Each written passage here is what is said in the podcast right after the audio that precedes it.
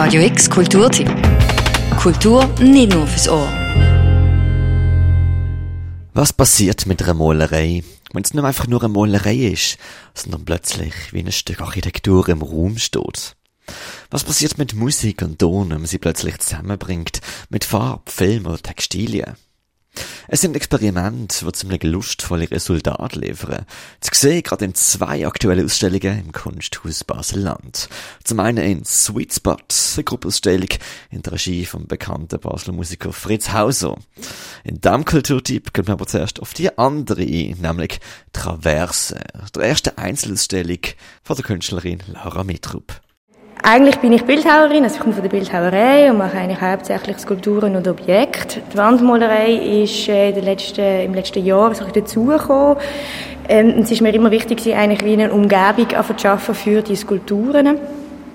Und wo der Wettbewerb wieder ausgeschrieben war und das erste Mal eben auch im Annex, das ist eigentlich speziell, ist für mich wie klar gewesen, das eignet sich wahnsinnig gut ähm, für so eine Art eine Geschichte zu erzählen oder eine mögliche Geschichte, eine mögliche Welt anzudeuten mit, den, mit dieser Wandmalerei und diesen Skulpturen. Laura Mitrub ist Gewinnerin vom kantonalen Wettbewerb Solo-Position für kulturelles BL. Der Titel von der Ausstellung Traverse deutet es schon an. Das Besondere an Traverse ist die Tatsache, dass sich die Besuchenden entlang der Kunst bewegen können. Entlang im Annex vom Kunsthaus Basel-Land, also einem rund 40 Meter langen Gang an der Spitze vom Haus, mit hohen Fenstern auf der einen Seite und einer von der Laura Mietrup von Hand bemalten Wand auf der anderen Seite. Schwarz dominiert ja in dieser ähm Wandmalerei-Geschichte jetzt hier. Und je nachdem sieht man auch mehr die schwarzen Formen, je nachdem sieht man auch mehr die weißen Formen. Also es gibt gerade in diesem Teil jetzt hier einen Kippmoment auch. Das kommt auf die Betrachter drauf an. Weder bei den einzelnen Skulpturen, die mit im Raum stehen, noch an der Wandmalerei, sieht man den Pinselstrich. Oder kaum. Formal ist es nämlich alles ziemlich sehr slick und clean.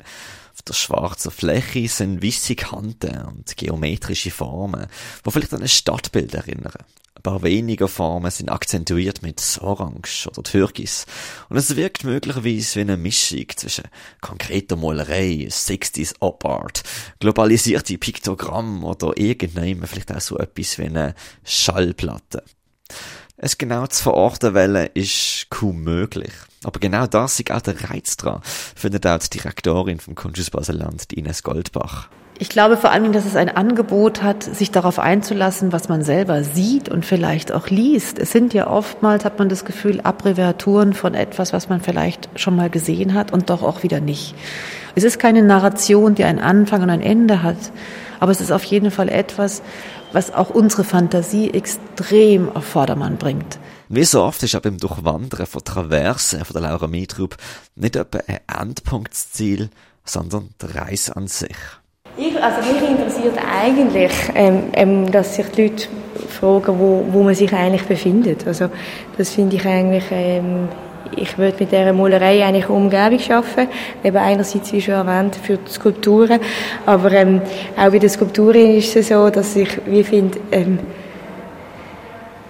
es ist klar unsere Welt, also wir kennen es, aber wir kennen es dann eben doch nicht. Es, es geht auseinander, also im Kopf, man kann es dann eben gleich nie richtig zuordnen.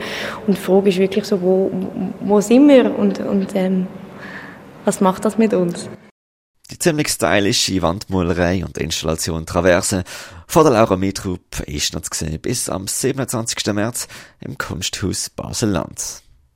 Für Radio X, der Mirka Kempf. Radio X Kulturtipp. Jeden Tag mehr. Kontrast.